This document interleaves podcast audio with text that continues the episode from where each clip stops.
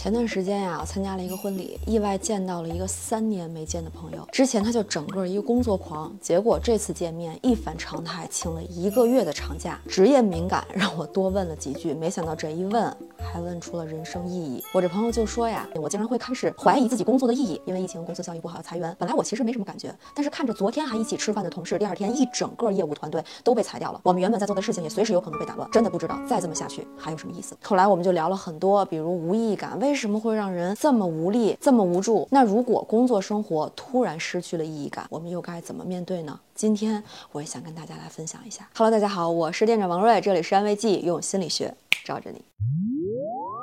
说起无意义感这个词，好像自带一种沉重压抑的气场，仿佛下一秒就会让人掉入这样的一种深渊。既然没什么意义，那我这一天天的是在干什么呢？毁灭吧。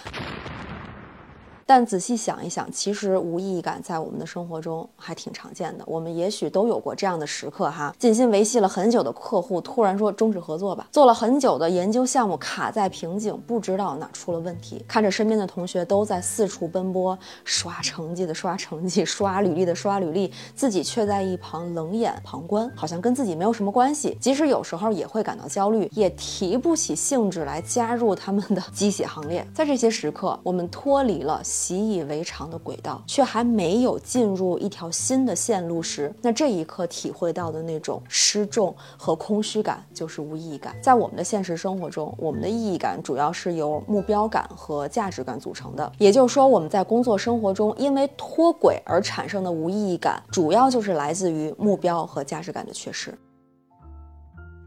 我们先来说目标的缺失哈。那关于目标呢，我一直很喜欢康德的一句话：没有目标而生活，恰如没有罗盘而航行。我们需要目标，其实是要建立自己与自己做的这件事情之间的关系，需要知道自己在往哪个方向上走。更重要的是，目标可以给我们带来一种信念感。有些地方我就是非去不可，有些事儿我就是非做不可。那目标的缺失呢，其实就是失去了自己非做什么不可的信念感。我们每个人都在不断的追求一个又一个的目标，渴望活出自己独特的意义。其实这是人的天性。然而有些时候呢，我们会被一些内在的、外在的因素蒙蔽，迷失了前进的方向。那首先呢，可能是长期缺乏掌控感，在工作和学习中你是没有话语权的，无法按照自己的思路进行，只能被动的完成布置的任务。在生活中呢，可能是无法摆脱父母的。强势控制，升学啦、工作啦、结婚生子的节点了都没有办法自己做主，只能遵从父母的安排。那长此以往呢，我们可能就会变得麻木，失去了主动性，失去了为自己设定目标的能力，甚至是意识。放逐自己，一直按部就班的接受安排，去达成父母、伴侣或者上司的期待，而去做一些正确的事情，但自己内心却始终是游离的，不知道除了达成别人的期待之外，自己能够得到些什么。一旦外界的期待发生变化，甚至消失，你就会陷入迷茫和空虚，去怀疑之前那些所谓的意义。我们再来说价值感的缺失。如果说目标感是我非做不可，那么价值感就是一种非我不可的信念。这意味着我们相信自己是有能力的，自己做的事儿是有价值的。想象一下啊，如果你是不重要的，你是一个可有可无的存在，如果你无法通过自己的努力创造价值，你会不会怀疑自己所做的事情，甚至是此时此刻存在的意义？那想到这里，有没有觉得感到 心情开始变得有些沮丧或者是低落哈？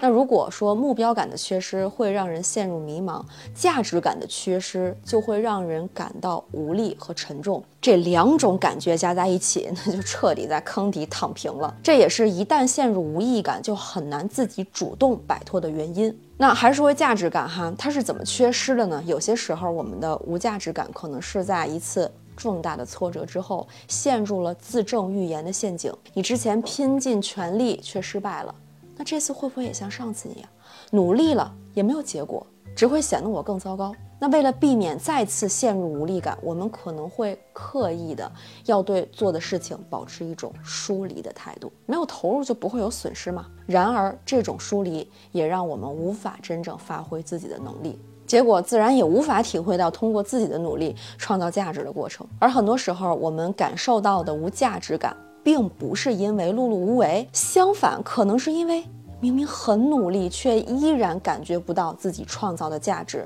那这就是因为我们的价值感来源被限制、被蒙蔽，甚至被剥夺了。这种限制在生活中真的随处可见。你想要从工作中获得成就感，却发现自己只是一颗螺丝钉儿。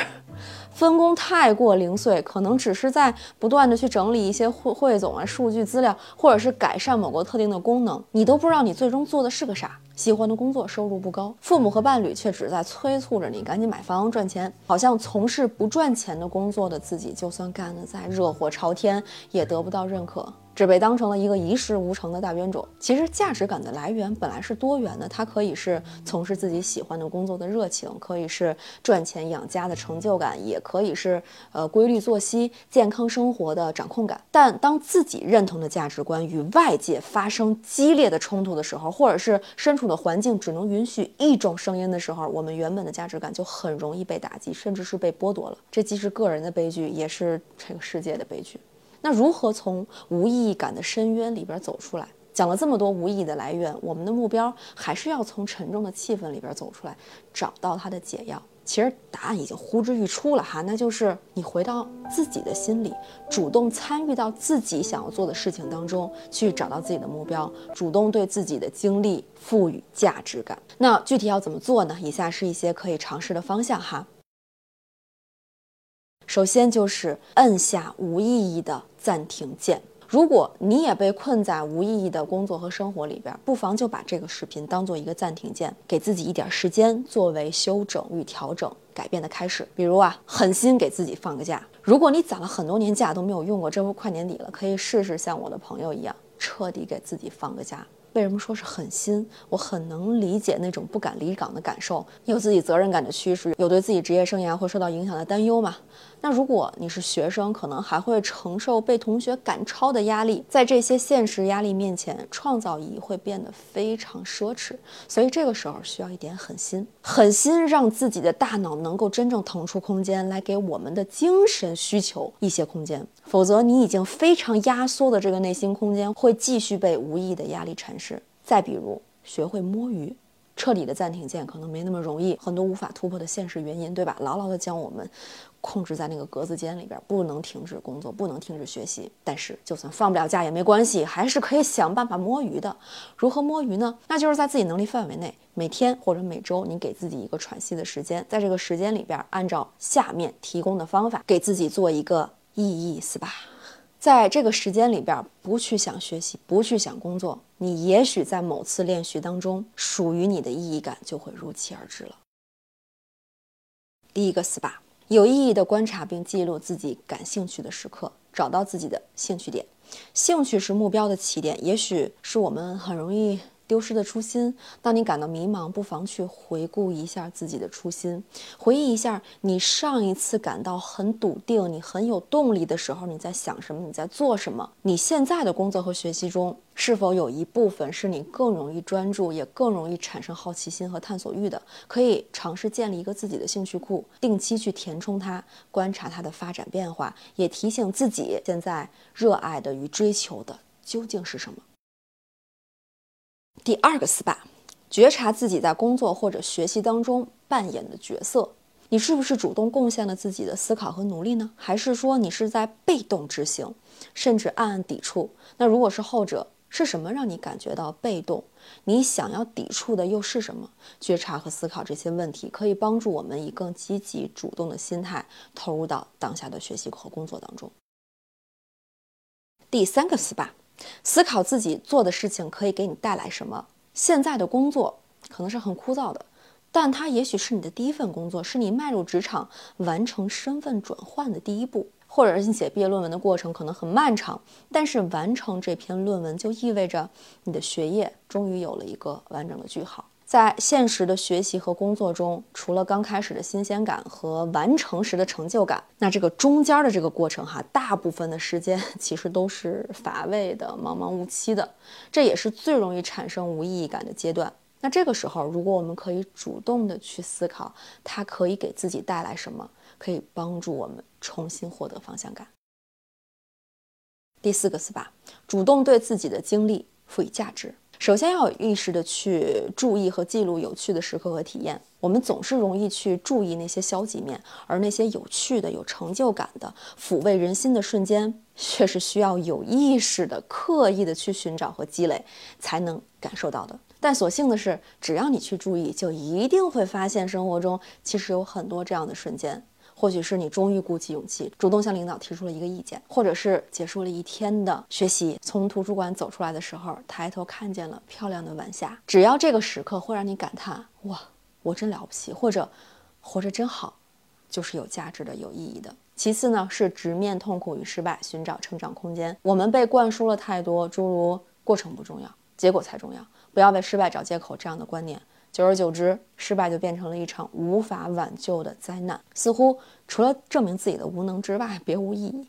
然而事实却恰恰相反，只有接受了当下的失败，才能够看清前进的方向，打开成长的空间。通过失败看到自己的不足和可以改进的方向，就是失败能够提供给我们的价值，而且这种价值是别的体验都无法提供给你的。最后，最重要的是，我们要学会丰富价值感的维度，不是只有能力和物质的回报才是有价值的，情绪、体验、感情、人际关系、对他人的关心和帮助，这些都是有价值的。他们可以滋养我们的心灵，让我们的世界变得鲜活而多彩。越是懂得欣赏多元的价值，生活的意义就越不会枯竭。所以，最后我们的纪念弹幕就来发：不怕脱轨，那是意义照进来的方向。好了，今天的视频就到这里。要是想获得这个视频的文字稿的话呢，可以关注公号“安慰剂心理”，搜索“无意义感”就能找到了。我们下期见，拜拜。